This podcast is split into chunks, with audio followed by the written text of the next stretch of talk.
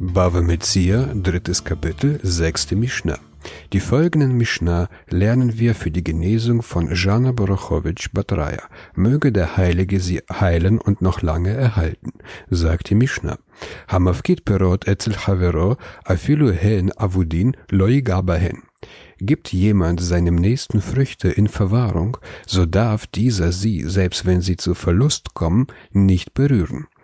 Gibt, gibt mir jemand Früchte in Verwahrung, so darf ich sie nicht verkaufen, auch wenn die Früchte verfaulen oder von Mäusen gegessen werden. Der Talmud gibt den Grund dafür an.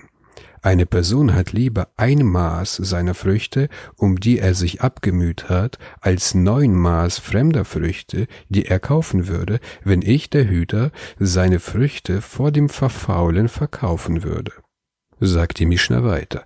Rabban Shimon ben Gamliel Omer, Mochran befne bet din, mipnei shehu kemeshiv aveda labaalim. Rabban Shimon ben Gamliel sagt, er verkaufe sie vor Gericht, weil er dadurch gleichsam dem Eigentümer Verlorenes zurückbringt. Rabban Shimon ben Gamliel sagt, dass ich die Früchte ja verkaufen soll.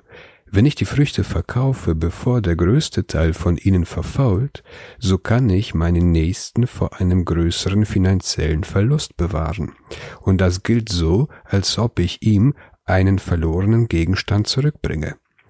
Ich verkaufe die Früchte, indem ich mir eine Erlaubnis vom Bettdien einhole, im Fall, wenn der Eigentümer außerhalb der Stadt sich befindet. Befindet sich der Eigentümer in der Stadt, so muss ich ihn in Kenntnis setzen und er soll selbst entscheiden, was mit den Früchten geschehen soll.